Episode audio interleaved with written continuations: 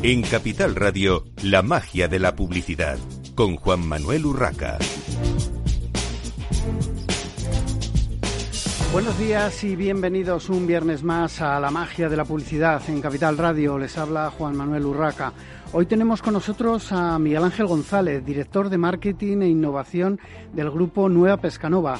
Bienvenido a Capital Radio, Miguel Ángel. Buenos días, muchas gracias por invitarme, Juan Manuel. Bueno, eh, entre otras razones, aparte de hablar de la compañía que ahora nos contarás, eh, quiero resaltar que la última campaña de, lanzamiento de la pasta del mar como campaña de marketing y publicidad, eh, bueno, me llamó la atención y, quería que nos lo que nos lo comentases aquí. Pero antes que nada, la empresa, la empresa emplea a más de 10.000 personas en 19 países. Cuéntanos un poco cómo es esta nueva Pescanova. A ver, la verdad que yo llevo menos de un año en la empresa y la verdad que me ha sorprendido la dimensión y el tamaño que tiene y el impacto que tiene a nivel multinacional. No es una empresa muy grande, casi somos 11.000 trabajadores y además de eso impacta y vende en, prácticamente 80 países, ¿no? Y además tiene actividad pesquera en, un montón más. Y tiene una cosa yo creo que es, que es muy buena y que a veces no, no se cuenta, que es que tiene todas las, partes del negocio. Está integrado verticalmente. Y entonces tienes eh, toda la parte de, captura, de pesca. En, lo del capitán pescano, la verdad, en cualquier parte del mundo se van buscan y, buscamos el mejor pescado y lo traemos desde Sudáfrica, desde la India, desde Argentina, desde cualquier sitio que, puedas pensar. Además de eso, tenemos toda la parte de acuicultura. Por ejemplo, en, Lugo tenemos unas plantas de rodaballo, en, Sudamérica tenemos plantas para, cultivar langostinos. no tenemos un montón de, de actividad de acuicultura que la verdad que en los últimos 40 años se ha duplicado el consumo de pescado y no es porque se pesque más, no es porque se esquilme los mares, sino es porque realmente se está cultivando, se está generando esa acuicultura para dar, satisfacer la demanda porque somos los primeros interesados en que el mar esté, esté sano, ¿no? Si no, nuestro negocio no existiría, con lo cual mm, es muy importante que desarrollemos aparte. Además, tenemos toda la parte de transformación, es decir, tenemos fábricas en, Francia, en Italia, en, España, en Portugal y en, incluso en la India, donde podemos, podemos transformar el, pescado de, mil maneras, pues rebozándolo, cortándolo o, buscando las, las mejores maneras o más maneras más fáciles para consumir el consumidor. Y eh, por último, tenemos toda la parte de distribución y venta, donde oye, pues, pues trabajamos mucho en España, en Portugal, en Francia, en Italia, en Grecia, en Estados Unidos, en, Sudáfrica, en Argentina. Y entonces, bueno, pues tenemos la verdad que es una, una empresa muy completa con esa integración vertical que nos permite, pues oye, competir muy bien y hacer las cosas bien. Y además, bueno, pues en los últimos meses hemos cerrado una, una refinanciación con, con Abanca, que la verdad que nos pone en un, en un momento muy interesante porque queremos, queremos crecer. Y dentro de ese crecimiento, que estamos intentando trabajar en los próximos años, pues realmente estamos pensando en esos lanzamientos adicionales como, como puede ser la pasta del mar. Bueno, la pasta del mar, eh, que además de, algo novedoso, eh, trae, digamos, polémica, ¿no? Como comentabais en, la campaña. Cuéntanos, antes de entrar en, la campaña en sí, en las acciones de, marketing y publicidad asociadas a esta campaña, eh, y su embajador, que, que también es un punto importante. Eh, cuéntame qué es esta nueva pasta para mí, que ya la he probado. Eh, eh, es pasta, es pescado. Cuéntame, Miguel. La verdad que había mucho debate interno, porque es un producto que tiene, que tiene base pescado, o sea, tiene casi el, 60% del producto es, pescado. Luego tiene pues clara de huevo, almidón, aroma, algo de agua y un pelín de sal. Pero vamos, es, básicamente es pescado. Entonces, cuando lo empezamos a trabajar y le dimos forma de pasta, eh, lo empezamos a trabajar con Ángel, con Ángel León, que es, es el chef del mar, que bueno, trabaja con nosotros en esta campaña y, lleva de hecho un año y medio trabajando con Pescanova. Y Ángel es una persona que está enamorado del mar y enamorado del pescado y enamorado de la industria pesquera, ¿no? Y él es del puerto de Santa María, que evidentemente tiene una relación con el mar brutal. Entonces su, su punto de vista es, oye, hay que desarrollar el mar y hay que conseguir que la gente tome más pescado porque es más sano que otras opciones alimentarias, ¿no? Y dentro de esa idea, pues trabajamos un proyecto que se llama Fish Revolutions con, con la gente de Escolares, que son la gente que da, una de las empresas que da de comer en los, en los uh, comedores infantiles en este país, en los comedores de los colegios.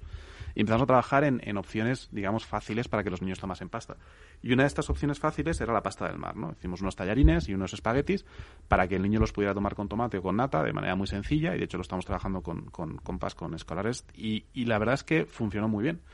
Y, dentro de ese punto de vista de, oye, vamos a, trabajar en algo que sea una opción muy sana, que tenga poca grasa, que tenga poca, poco azúcar, poco sal y que realmente sea sana porque es proteína del mar, porque es proteína de, pescado, pues realmente lo, lo, empezamos a trabajar. Y cuando vimos el potencial que tenía, dijimos, oye, pues esto funciona muy bien.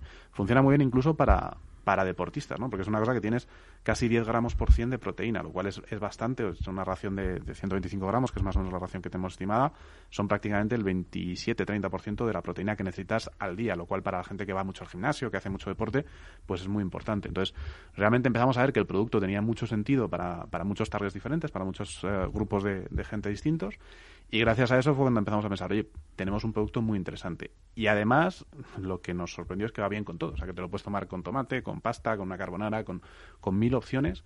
Y, y, fue incluso Ángel el que realmente nos empezó a, demostrar, oye, allí en su cocina, en, en Aponiente, en, en, oye, que tenemos un producto estupendo que se puede utilizar en mil cosas y que además dignifica un poco pues toda la industria pesquera que nos tiene que ayudar, ¿no? Y en el pescado es muy importante innovar porque yo cuando entré en, en Pescanova me hacía gracia, miras los catálogos de hace me dado los catálogos de hace unos años y te dabas cuenta y decías, joder, pues tampoco se ha innovado tanto en estos años. Entonces yo creo que es uno de los primeros proyectos de innovación grandes que se hace en la casa, con una campaña muy fuerte y además basado en un producto que se ha desarrollado con un chef y que realmente tiene mucho, mucho potencial y mucho sentido para, para toda la población.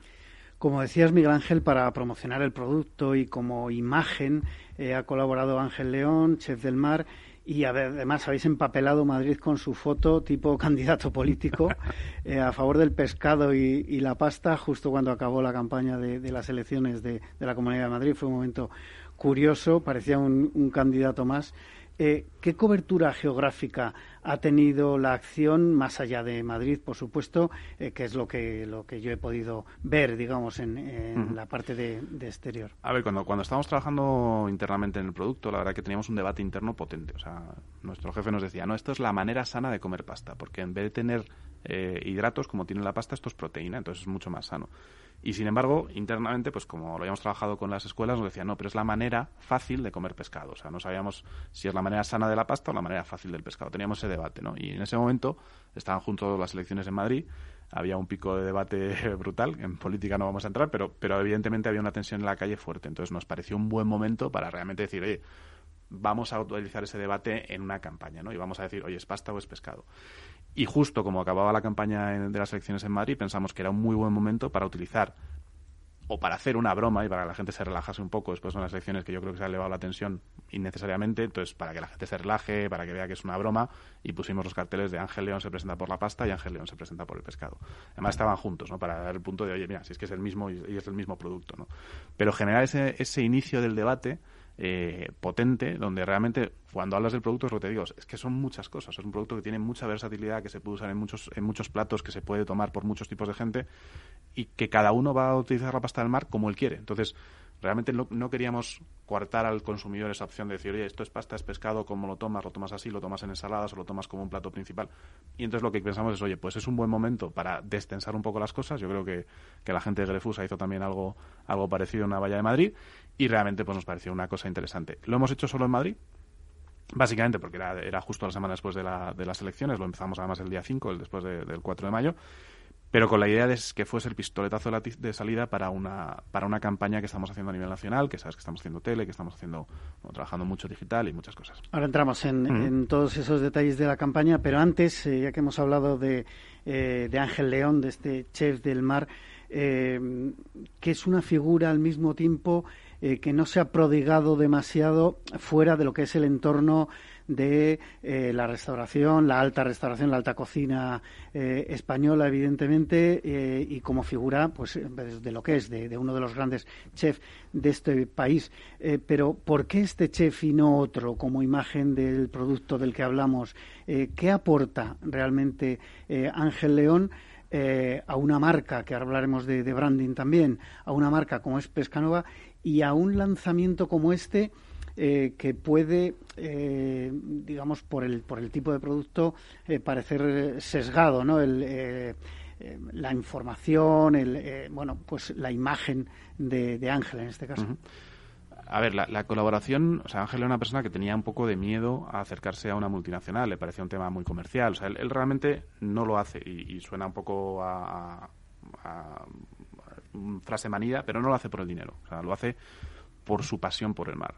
Entonces, cuando estábamos en Pescanova pensando, oye, ¿con quién podemos colaborar? ¿Y qué, qué cosas tenemos? Miramos nuestros valores. Nuestros valores son sencillos. Oye, tenemos pasión por el mar. Realmente creemos en el mar. Nos gusta el mar. Y cuando digo eso, no es, no es una forma de hablar. Es que estamos en la ría de Vigo, pero en, la orilla de la ría de Vigo, y los barcos, cuando vienen y traen el pescado, atracan delante de nuestra oficina. Es decir, es, una eh, empresa que vive el mar desde dentro. Tenemos más de 150 capitanes de barco que están todo el día pescando, lo digo, en, las aguas más lejanas que se te puedan ocurrir para traer el mejor pescado. Entonces, tenemos pasión por el mar tenemos pasión por la innovación. O sea, es nueva, pesca nueva. O sea, tenemos doblemente en nuestro nombre la innovación.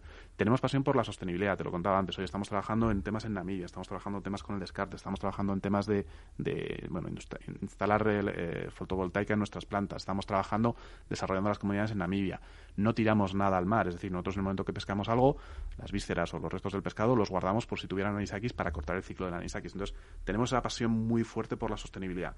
Y por último, tenemos pasión por el consumidor. Y yo creo que si veis nuestras últimas campañas, por la cercanía y por el, por el hacer sentir mejor al consumidor y darle un poquito de, humor y de buen rollo, ¿no? Y dentro de eso, por lo que te contaba de la campaña de Ángel, un poco en Madrid, oye, destensemos, que al final esto, vivir es una cuestión sencilla lo que queremos es pasarlo bien y comer bien. Entonces, cuando miras esos valores, dices, oye, ¿quién, ¿quién tiene algo parecido? ¿no? Y entonces el chef del mar, que es como llaman Ángel León, los tenía todos. O sea, realmente él o sea, es un apasionado del mar. Cuando hablas con él siempre se ha ido a pescar. Está, o sea, es una cosa brutal como, bueno, a Poniente, a Levante, todos sus, sus, restaurantes son pasión pura por el mar. Y todo lo que él vende en esos restaurantes, todo su menú, eh, sale del mar. O sea, él no trae nada que, que, que, que cultives en tierra. De hecho, no sé si lo habéis visto, él lanzó el arroz del mar hace, hace unos meses, salió hasta en, Times, o sea, es, es, un, es, una persona que tiene pasión por el mar, tiene pasión por la innovación, está siempre pensando cómo innovar, trabaja con nosotros y con algunas empresas más para identificar sabores en, dentro del propio mar, ¿no? Para decir, oye, ¿cómo puedo replicar sabores que tenemos en tierra, pero con producto que viene del mar, ¿no? Entonces, tiene esa pasión por la innovación, tiene la pasión por la sostenibilidad. De hecho, cuando abrió a Poniente, que tiene ahora tres estrellas Michelin, lo que vendía era descarte, era ese pez que se captura con el resto de, pescado y que realmente se tiraba. Entonces, lo hizo para eso, por eso y con, esa idea de sostenibilidad y, y, con esa idea de mejorar la vida de los pescadores, que es una vida, la verdad que es complicada. ¿no? Y por último, tú le ves en Masterchef o le ves en muchos programas y, y, es un tío muy cercano. O sea, es un tío, va a salir ahora en un par de programas más, le veréis, es un tío súper cercano, súper amable, mm, tiene siempre buen rollo, una buena palabra. Entonces, es una persona con la que se puede trabajar. Entonces, cuando ves que los valores de los unos y de los otros encajan perfectamente, lo que dicen ahora los modernos es un match, ¿no? Pues hacen match y dicen, joder, pues tenemos que hacer cosas juntos. Y empezamos a hacer cosas juntos hace año y medio, o sea que esto no viene, no viene de ahora, esto viene de hace tiempo. Y empezamos con lo que te contaba, el proyecto este para los colegios de Free Revolutions, el proyecto para, para trabajar, o sea, hacíamos muchas cosas ¿no? para, para, para desarrollar con él en temas de sostenibilidad, en temas de innovación, como es este caso de la pasta del mar, y en muchos otros temas que estamos trabajando. Y con todo eso, pues la verdad es que estamos, estamos montando yo una colaboración muy interesante que no solo se basa en el dinero, sino en muchas cosas más. Bueno, eh, la campaña es potente, con presencia en espacios singulares, prime time televisivo, como el, el hormiguero, que bueno, pues eh, tuve ocasión de, ver y además no, no me lo esperaba, con lo cual me, me llamó la atención un, una buena colocación de, de, producto en el, en el hormiguero, buen posicionamiento. ¿Qué importancia tiene para Pescanova este medio en las campañas eh, y en concreto en esta? Eh, ¿Qué porcentaje de, de la inversión eh, de, vuestras inversiones eh, publicitarias se va a televisión? En torno al 60-65%, básicamente porque mm, la gente sigue viendo mucho la tele. Es verdad que la gente joven la ve cada vez menos, pero la tele, la radio, el digital son los medios principales, ¿no? Y para nosotros son muy importantes. Entonces nuestras campañas siempre van dirigidas a esos medios. Y dentro de todo, El Hormiguero es un, pro, es un programa que tiene muchísima audiencia joven y muchísima audiencia en, en, directo muy muy potente, con lo cual nos interesa. De hecho, la campaña de Navidad también la estrenamos en el hormiguero y esta vez lo hemos elegido porque nos parecía un, un, buen sitio, porque además ese debate de pasta o pescado ellos lo encarnaban muy bien, ¿no? Entonces nos gusta mucho, pero bueno, hay medios como la radio y como digital que para también son para nosotros muy importantes. Entonces es, es importante tener un buen mix de medios entre todos para poder realmente llegar a la gente porque eso, la, la, gente más joven, pues sabes que, que, a nivel de tele ven muy poquito, lo que ven es streaming y otras cosas, pero en el mundo digital escoges, la gente más mayor, pues en tele y en radio son, son fundamentales. Hablando de marketing digital, eh, ¿qué estáis haciendo en, en, redes sociales? O sea, aparte de, de estar, que, que, lo sé que estáis, eh, ¿qué hacéis? ¿Cómo utilizáis las redes sociales? Mm. A ver, hay marcas que son muy, muy activas en redes sociales. Nosotros estamos empezando a construir y queremos mm, tener perfiles más activos, pero es verdad que nuestros perfiles no son los más, los más potentes todavía. Tenemos 30, 40 mil seguidores en, en, redes sociales, en, algunas plataformas. Pero lo que te decía antes, hay muchos chavales jóvenes que solo ven, redes sociales y que además están buscando pues ese punto de sostenibilidad e innovación en las marcas. Y se lo queremos dar. Entonces, por ejemplo, hemos hecho ahora la campaña muy fuertemente con Ángel explicando el producto, con Ángel, pues bueno, hay un vídeo en el que sale metiendo un salmón y cómo sale ese salmón convertido en, los tallarines de salmón de la pasta del mar. Hemos trabajado mucho con él y él en sus propios perfiles eh, ha empezado a trabajar la campaña justo las semanas antes de salir nosotros en tele. Compañeros y amigos suyos como Antonio Carmona, que es el cantante de, Ketama, también le han lo han reposteado en Instagram. Entonces buscamos mucha participación de la gente, buscamos recetas y buscamos realmente generar o, trabajar con influencers que nos puedan ayudar en llegar nuestro mensaje. Yo no sé si la gente sigue a las marcas porque quiere el mensaje, pero sí es verdad que el mensaje cuando les llega les parece interesante. Entonces, tenemos que trabajar muy bien en ese punto de dar cosas interesantes en nuestras redes, pero trabajar además con gente que pueda dar difusión a nuestro mensaje dentro de esas redes sociales donde a lo mejor no somos los más seguidos. Eh, hablabas de influencers, eh, ¿los utilizáis mucho más allá de figuras como, como Ángel? Eh, ¿En qué medida utilizáis los influencers digitales, mm. A ver, eh, el marketing de influencers está súper de moda, está todo el mundo como loco. Es una cosa que es difícil de medir y además no, no es barata, pero, pero sí que es verdad que para ciertos públicos es muy difícil llegar. Es decir, nosotros podemos trabajar el público un poco más mayor a través de la tele y de la, de la radio, pero el público más joven eh, pues lo tienes que buscar mucho en, en, esas redes sociales y en esos perfiles de influencers que realmente les llegan. Entonces, por ejemplo, ahora vamos a trabajar con Ibai, vamos a trabajar que es un gamer muy famoso, vamos a trabajar con, con Dulceida, que es una celebrity de moda y de, este tipo de, mundos también famosa, y con, con casi 100 influencers y microinfluencers, porque también nos dedicamos mucho al mundo de la cocina y a las recetas, que a lo mejor tienen menos seguidores, pero a lo mejor 20.000 seguidores de un, blog de recetas es una cosa muy potente. Entonces, eh, estamos trabajando con una, digamos, un espectro amplio de, de influencers para poder llegar a toda esta gente y para poder intentar que ese target mm, pues más, más joven y más fragmentado que no ve la televisión y que pues tiene intereses muy concretos, pues poder llegarle con el mensaje de la pasta del mar. A nivel de, de ese trabajo con influencers y microinfluencers, estabas hablando de una centena más o menos, eh, ¿trabajáis vosotros directamente o estáis eh, apoyados en algún tipo de agencia? Normalmente tenemos agencias en general para todo, ¿no? Yo siempre digo que, que en marketing muchas veces coordinar agencias y, saber lo que quieres, porque normalmente el especialista es, tú no tienes la capacidad de llegar como tiene el especialista. Entonces hay bastantes agencias de, de microinfluencers y influencers como Semi Road, como como PAN, que es con la que vamos a trabajar esta vez, y son gente que realmente te, aporta mucho porque son los que te dicen, oye, mira, este, esta persona está de moda, o si quieres temas de recetas, o quieres temas de cocina, o quieres temas de gamers, o quieres temas, en función del interés en el que estás trabajando y en función del target al que estás buscando, pues realmente son los que te indican con quién es más fácil trabajar y con quién menos. Entonces, con todo eso, tú haces el, plan con ellos, pero son ellos los que te ayudan a, primero, negociar con, esos influencers y, segundo, decirte o asesorarte en quién es el mejor influencer para tu campaña.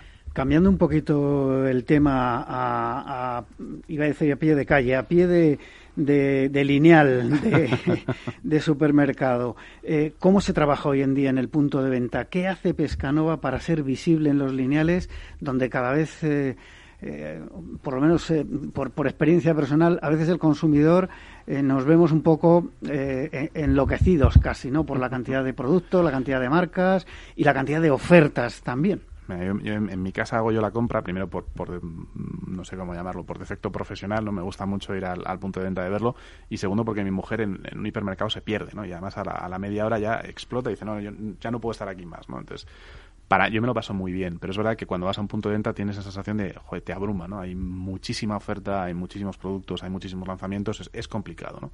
Entonces, para nosotros el punto de venta era fundamental y con el equipo de trade marketing de la casa hemos hecho muchísimas cosas y con un par de agencias que, con las que solemos trabajar aquí en Madrid y entonces hemos decorado muchos puntos de venta. Y si vas hoy, pues encontrarás neveras, encontrarás stoppers, encontrarás stickers en el suelo, encontrarás un montón de material de punto de venta, de visibilidad para realmente volver a, salir. Porque además somos una marca muy de congelado y este producto es de refrigerado, con lo cual incluso el lineal no nos era el, más propicio. Pero, pero bueno, nos parecía un producto, ya digo, muy interesante y hemos dicho, oye, vamos, vamos, nos liamos la manta a la cabeza y vamos a, a realmente empujarlo y que en el punto de venta se vea. Y de hecho yo creo que, bueno, pues si, te das una vuelta por los hipers de Madrid verás que, que, hemos hecho un esfuerzo muy potente, incluso en un momento complicado, porque ahora visitar hipermercados con la pandemia no es una cosa que te dejen y hay que pedir muchos permisos y muchas licencias, pero dentro de eso hemos hecho un gran esfuerzo para que la gente pueda probar el producto y a partir de ahí pues que decidan ellos si les gusta o no.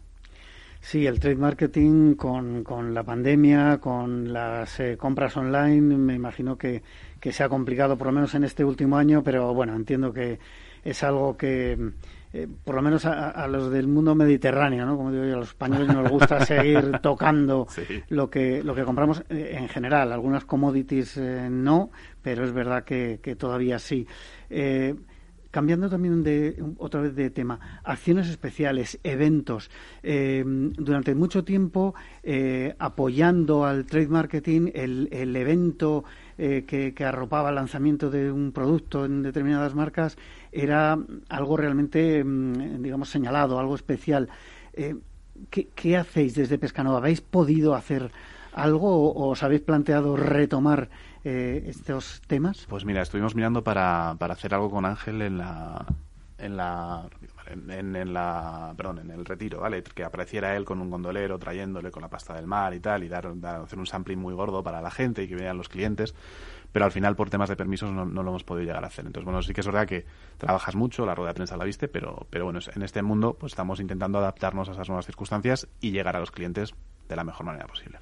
Eh, nos queda poco más de un minuto y no quiero dejar pasar la, la, oportunidad para que nos cuentes sobre eh, responsabilidad social corporativa. Eh, me gustaría que nos dejes muy rápido si la sostenibilidad vende y qué acciones de RSC está haciendo Pescanova. Muy rápido, por favor. la sostenibilidad tiene que vender y los jóvenes, además, se preocupan mucho más por la sostenibilidad que los clientes más, más mayores. Pescanova, yo te lo he dicho antes, nos preocupamos por el mar y nos ocupamos del mar porque realmente si no hay pescado, nosotros desaparecemos. Entonces, si hay un momento en el que pues, Naciones Unidas te pone una limitación a la pesca, la empresa que desaparece es Pescanova. Entonces, nosotros somos los primeros que hemos generado acuicultura, que hemos generado mucha preocupación por la sostenibilidad. Te contaba antes, en Namibia hemos desarrollado las comunidades, hubo un tifón a principios de año y los barcos de Pescanova estuvieron rescatando gente literalmente de, de sitios aislados, sitios que habían quedado con problemas.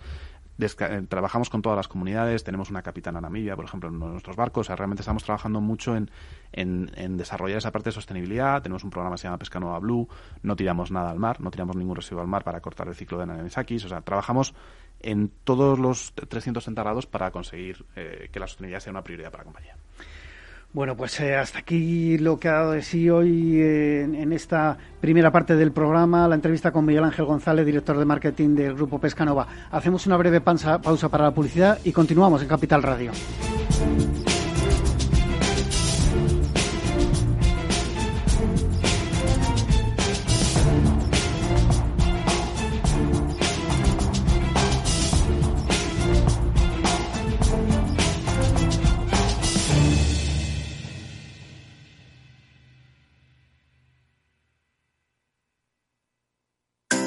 Capital Radio celebra un webinar sobre biodiversidad agraria el 26 de mayo a las 5 de la tarde. Una jornada sobre la nueva estrategia europea de biodiversidad con una perspectiva económica, social y medioambiental, con la participación de Javier Alejandre, representante de la Unión de Pequeños Agricultores, Ignasi Bartomeus, investigador del CSIC en la Estación Biológica de Doñana, y Luis Miranda, representante de Singenta. Una sesión conducida por Juan Quintana, director de La Trilla. Para inscribirte tan solo tienes que enviar un mail a eventos capitalradio.es y recibirás un enlace para asistir al encuentro. Webinar sobre biodiversidad agraria en Capital Radio, el 26 de mayo a las 5 de la tarde, con la colaboración de Singenta. A Coruña, provincia. 956 kilómetros de costa y caminos infinitos dan para mucha aventura. Fui por caminos que no sabía ni que existían. Cogí las mejores olas de mi vida. Montamos a caballo por parajes increíbles. Se me puso el corazón a mil. Hay mucha aventura que vivir y la tienes muy cerca. Deputación da Coruña. Capital Radio Madrid 105.7 Mercados de barrio, tiendas exclusivas, comercios y restaurantes de toda la vida. Todo eso y mucho más lo encontrarás en todoestaenmadrid.com, la nueva plataforma online en la que descubrirás todo lo que ofrece nuestra ciudad. Comprar y vivir en Madrid nunca ha sido tan fácil. Entra y comparte la experiencia. Ayuntamiento de Madrid. Todos los viernes a la una de la tarde en Capital Radio tienes una cita con Humanos en la Oficina, el programa de radio más divertido y de mayor influencia en el mundo del capital humano, donde las empresas y organizaciones dan voz al talento que trabaja día a día en la oficina. Un formato pionero creado por el galardonado speaker internacional Miguel Ángel Pérez Laguna.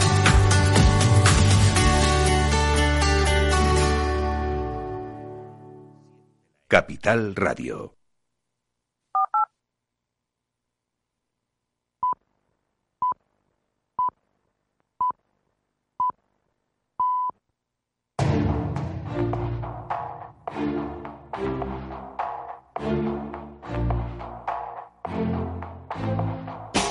En Capital Radio, la magia de la publicidad, con Juan Manuel Urraca.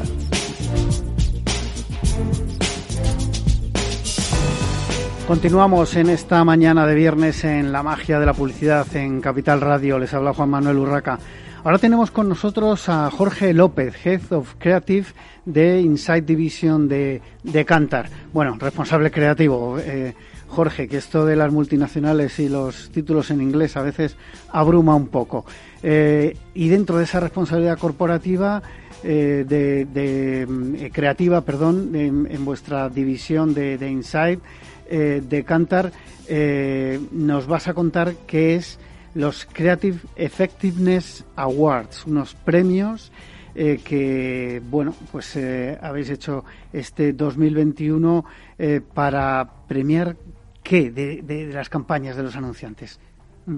Hola, muchas gracias Juan Manuel. Pues sí, la verdad es que este año es el, el, primer año que los hacemos en España. Realmente los Cantar Creative Effectiveness Award son unos premios que, que hacemos en Cantar eh, para premiar lo que es la creatividad y la efectividad.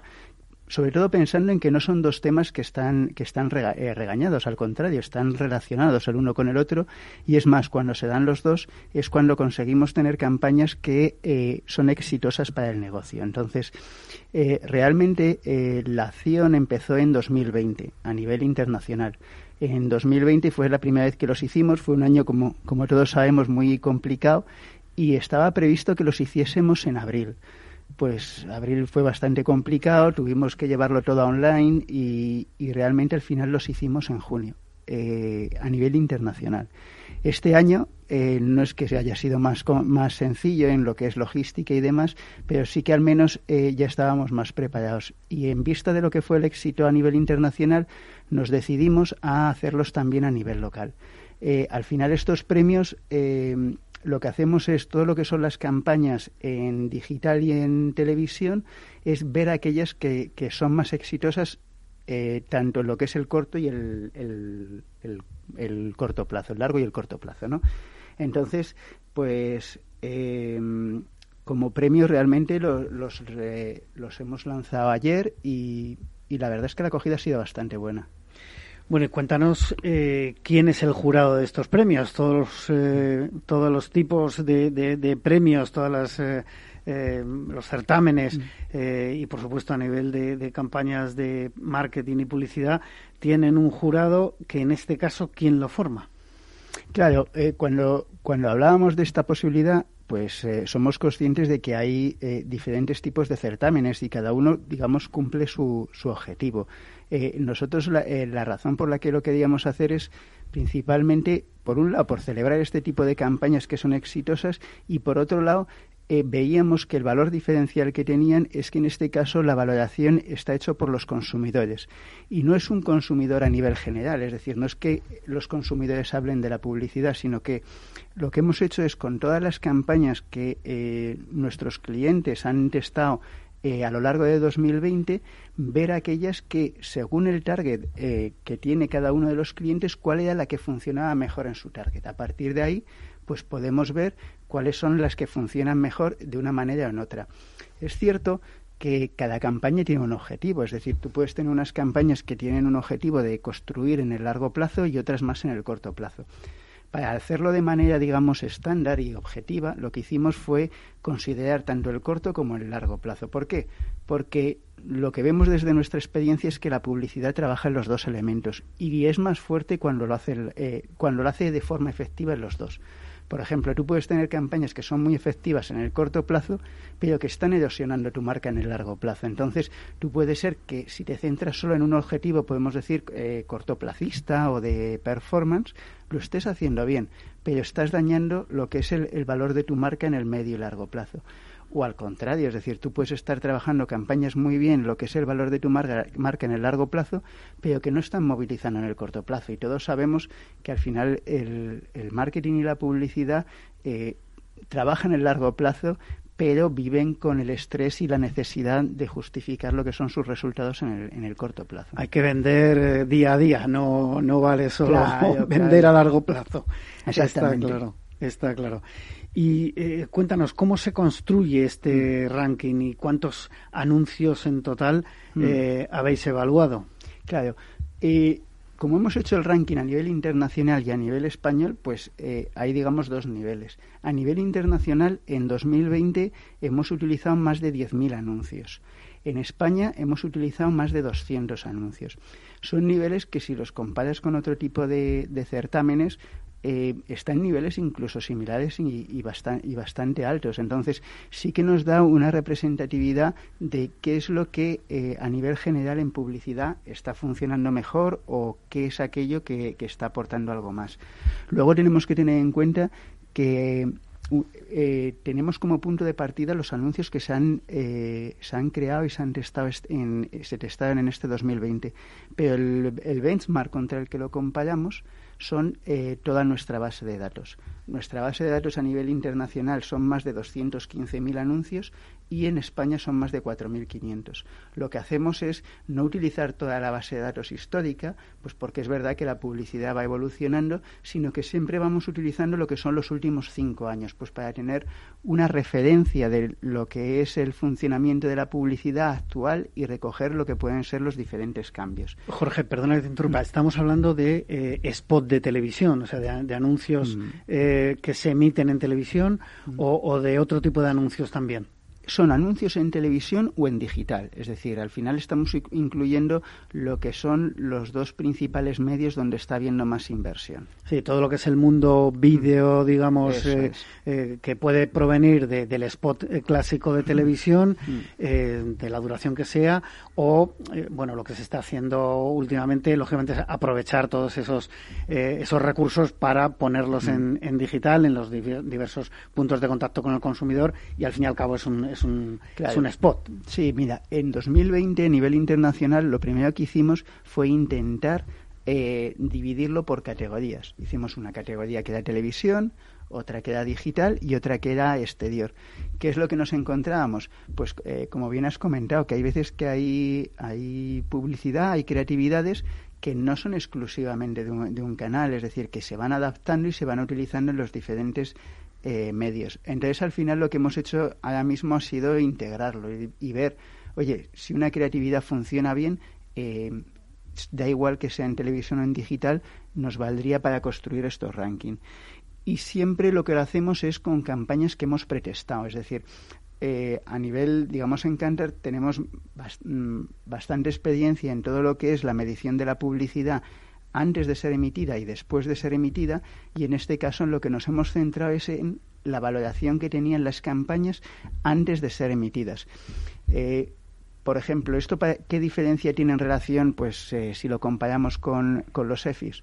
Los EFIs está teniendo en cuenta todo lo que es la, eficiencia y la eficacia de la, de la campaña una vez emitida y todos los resultados que vas incluyendo eh, para poder ser valorados te dicen cómo te ha funcionado la campaña. No es solo la creatividad, está incluyendo también el plan de medios.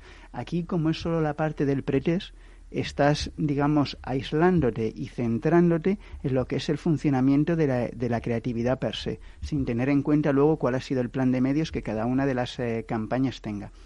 Aunque es verdad que si lo comparamos en este caso con eh, publicidad que se ha eh, que gana igual a veces eh, certámenes más de creatividad, pues tipo Cannes y demás, la gran diferencia es que aquí es publicidad y es creatividad que se ha construido para ser emitida, para estar en unos planes de medios que luego vayan a impactar en el negocio. No, no son creatividades que hayan tenido pocos pases y luego tengan un objetivo más de pues relaciones públicas o de eh, aprendizajes a nivel creativo, que también tiene su valor.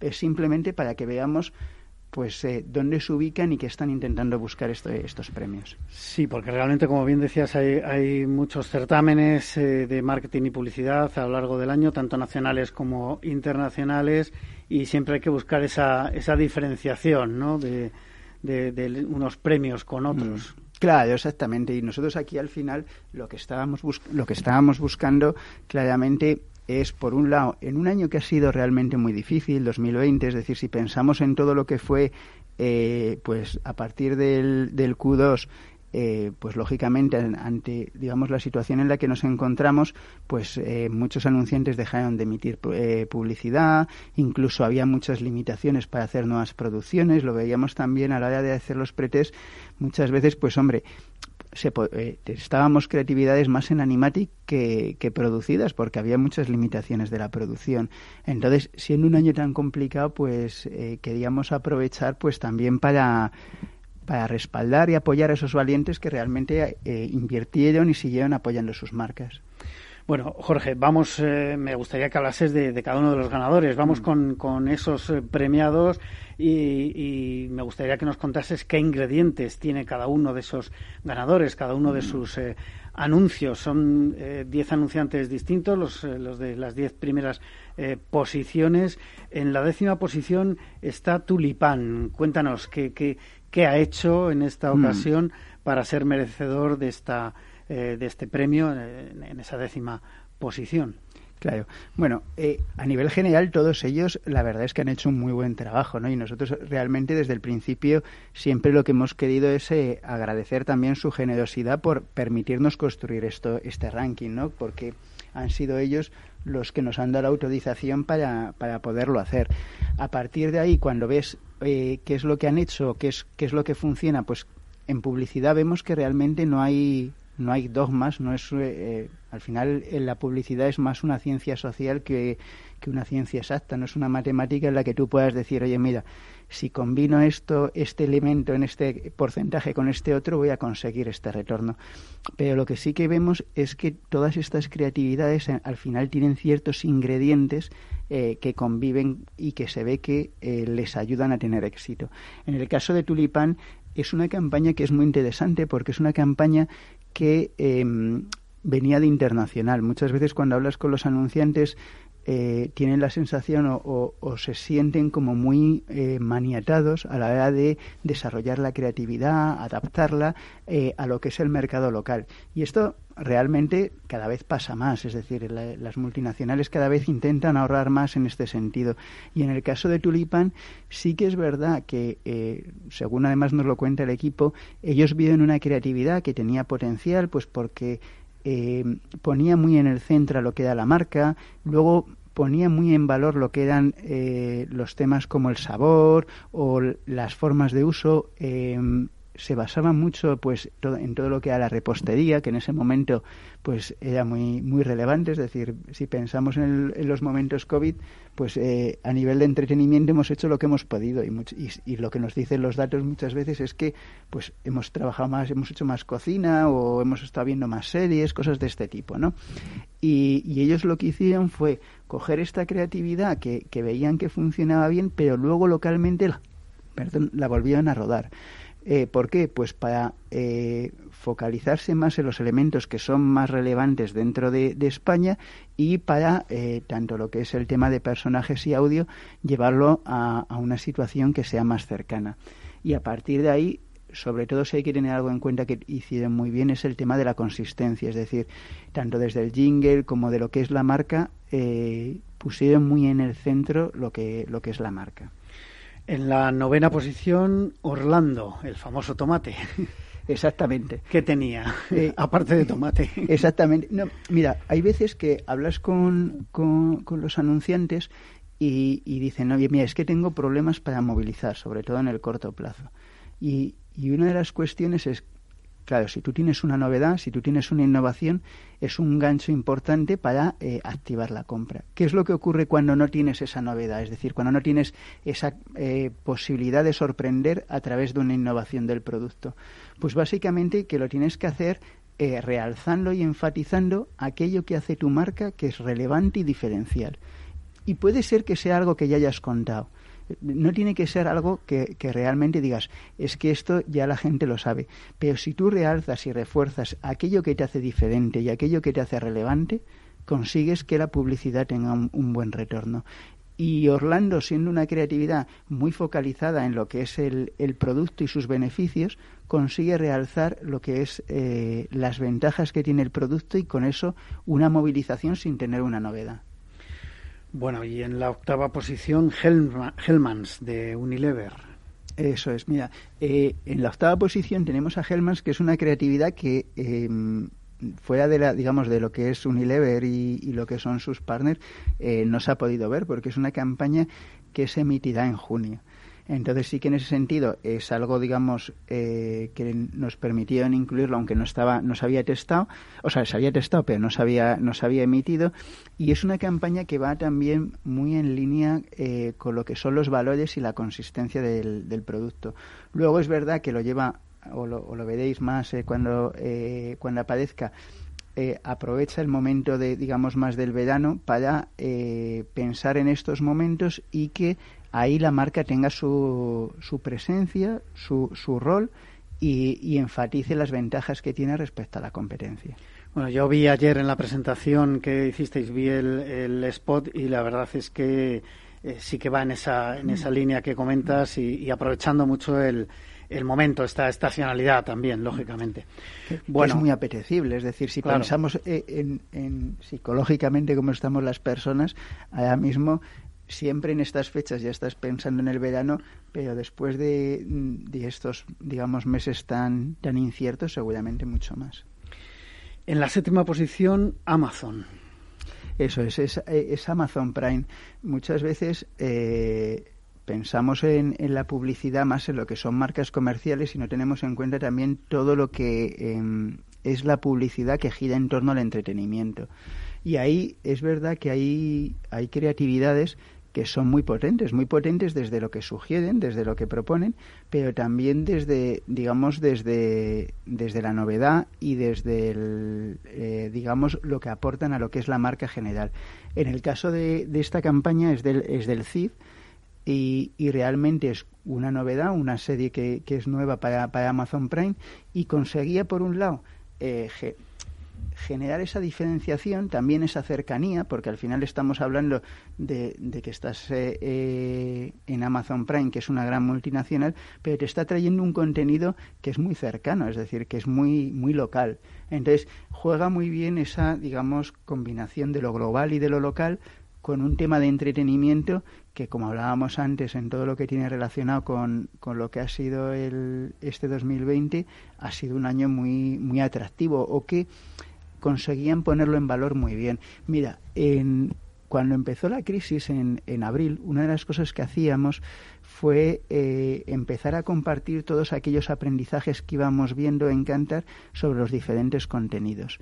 Y, por ejemplo, en publicidad, claro, uno de los grandes temores era como en una situación que es realmente diferente, eh, ver si los códigos o cómo trabaja la publicidad es diferente lo que hicimos fue eh, testar creatividades que habían funcionado muy bien meses anteriores y ver cómo en pleno proceso, digamos, de eh, más agudo del COVID, cómo funcionaban. Y lo que veíamos es que las buenas creatividades seguían funcionando igual. A partir de ahí, una de las cosas que, que transmitimos y que eh, compartimos con todos nuestros clientes es que realmente tenían que seguir focalizándose en lo que era relevante y aportaban al consumidor. Y, si recordáis, hubo mucha publicidad muy genérica de ah, en este momento que nos encontramos, eh, estamos más cerca todos, más juntos.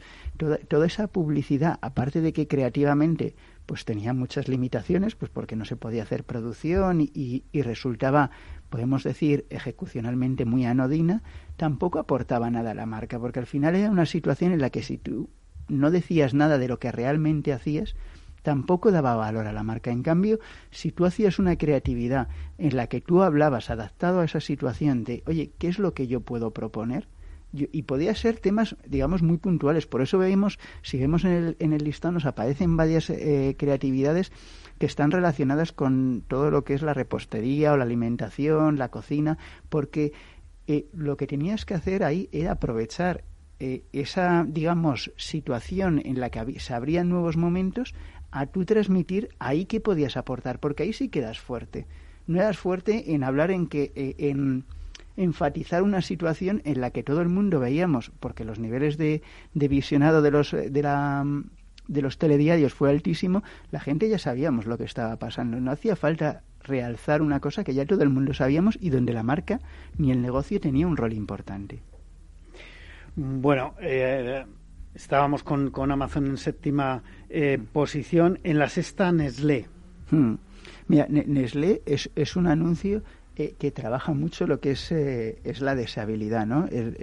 presentar el producto de una manera apetecible. Muchas veces hablamos de cuando vemos un, un, un, anuncio, si realmente al verlo te entran ganas de consumir el producto, es que lo está siendo movilizador. Eh, Nestlé Gold realmente lo está trabajando muy bien desde las características del producto racionales, pero también desde las emocionales. Es decir, lo está haciendo a los dos niveles.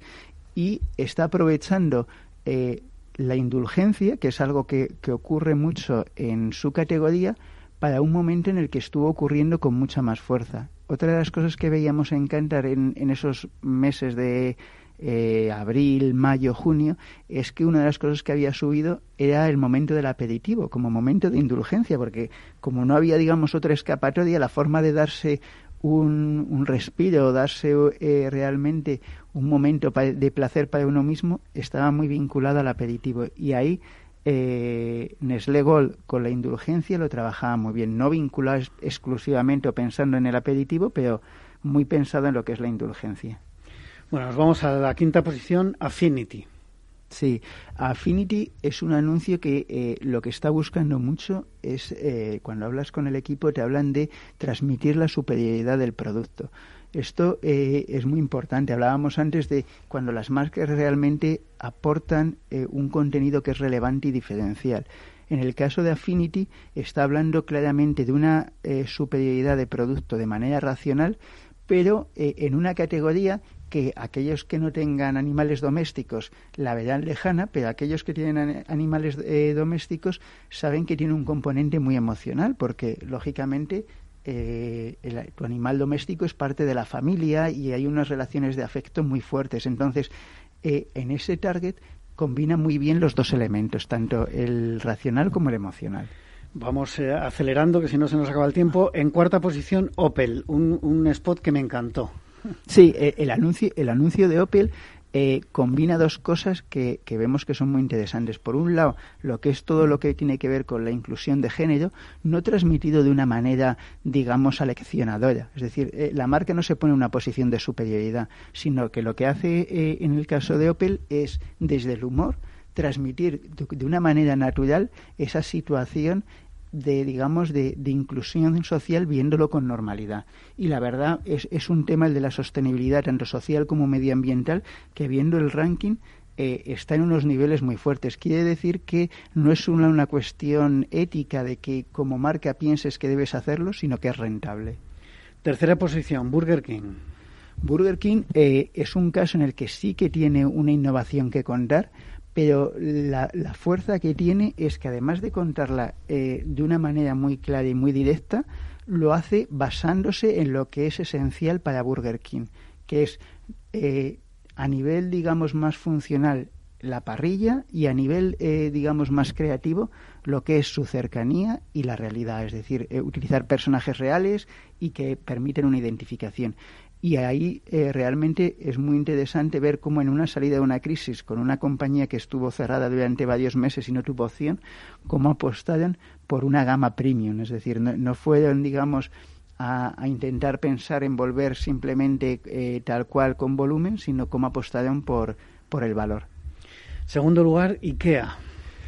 IKEA es una campaña que, además de buscar la sostenibilidad medioambiental, y lo hacen como facilitador, es decir, ellos no son, no te están hablando de, eh, en este caso, que también lo podrían hacer desde lo, desde lo que ellos hacen y cómo es su proceso, sino de cómo te ayudan a que tú lo seas.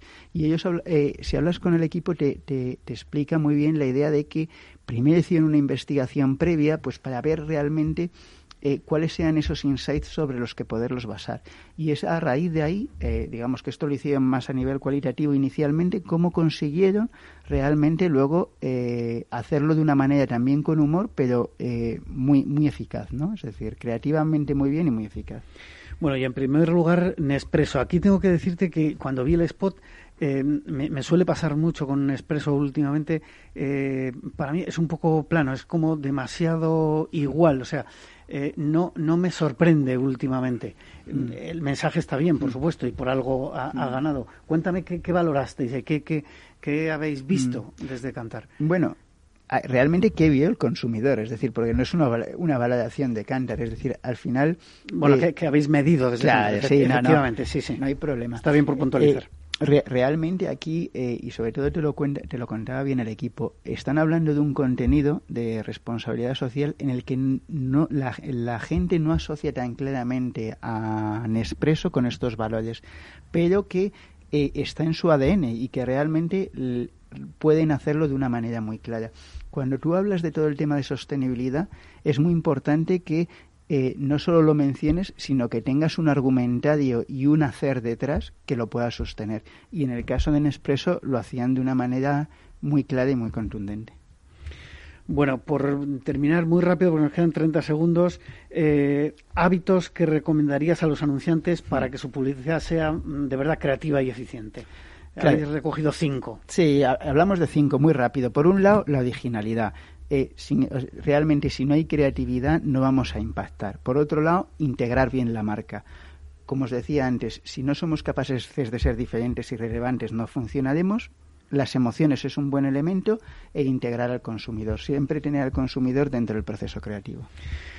Bueno, pues eh, aunque muy rápido, muchas gracias eh, Jorge López, Head of Creative de Inside Division de, de Cantar, por haber estado hoy con nosotros en la magia de la publicidad en Capital Radio. A todos ustedes les espero el próximo viernes aquí en Capital Radio. Les habla Juan Manuel Urraca.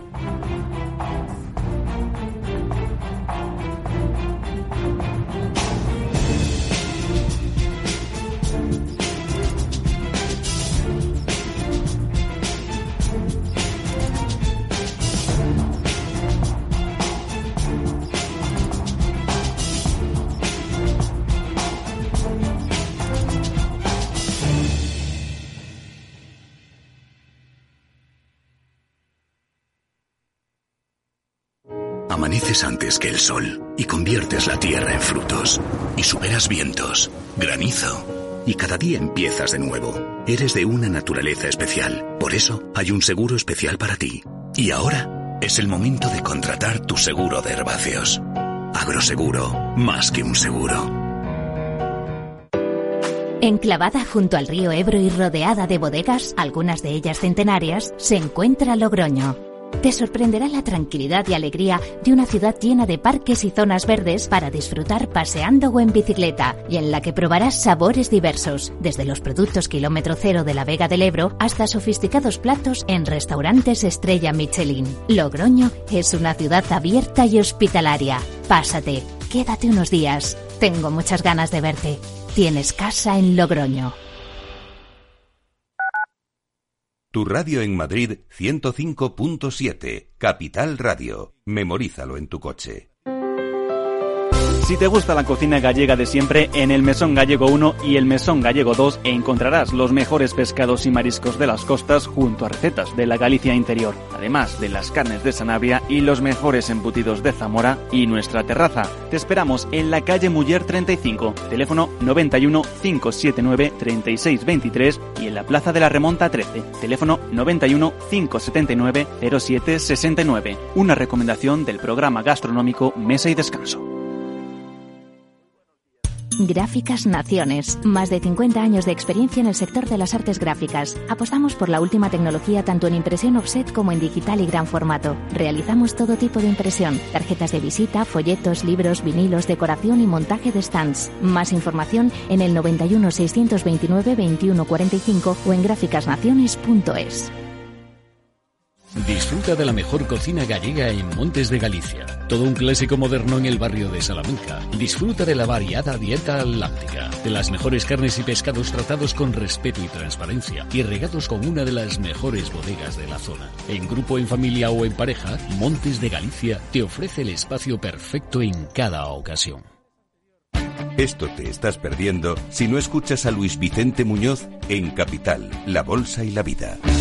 Gerardo Cuerva, presidente de Cepime. La pequeña y mediana empresa española lo ha dado todo y el gobierno es el momento ya, ya, ya definitivo de compartir esa, ese, esfuerzo que está haciendo eh, la pequeña y mediana empresa. O, metemos dinero en la empresa o realmente nos cargamos el tejido productivo y luego que nadie hable de empleo, de bienestar y de progreso. No te confundas. Capital, la bolsa y la vida con Luis Vicente Muñoz, el original.